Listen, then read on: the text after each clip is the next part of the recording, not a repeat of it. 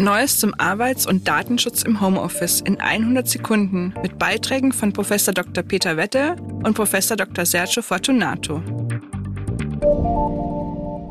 Zu Hause macht jeder, was er will? Nicht ganz, zumindest nicht im heimischen Büro, denn im Homeoffice gelten rechtliche Vorgaben, etwa zum Datenschutz. Oberste Regel dabei, nur Beschäftigte dürfen Zugang zu Daten haben, die bei der Arbeit anfallen. Das bedeutet, Laptop mit Passwort schützen, Türen ab und Unterlagen wegschließen, vertrauliche Gespräche nicht vor der Familie führen. Dafür sorgen, dass Beschäftigte das auch wissen, muss der Arbeitgeber. Er ist und bleibt verantwortlicher für den Datenschutz. Er muss für ein Sicherheitskonzept, eine geeignete Ausstattung und Schulungen der Beschäftigten sorgen. Und zwar gemeinsam mit dem Personalrat. Auch der darf seine Arbeit übrigens teilweise aus dem Homeoffice erledigen, wenn bestimmte Voraussetzungen erfüllt sind. Und bei Unfällen?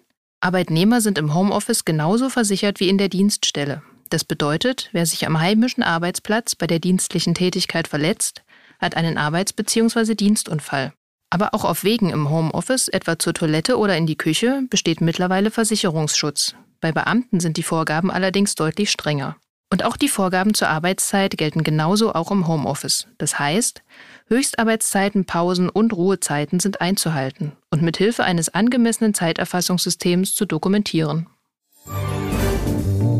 Mit den Beiträgen zum Arbeits- und Datenschutz in der Mai-Ausgabe von Der Personalrat bringen Sie Ihr Wissen auf den aktuellen Stand.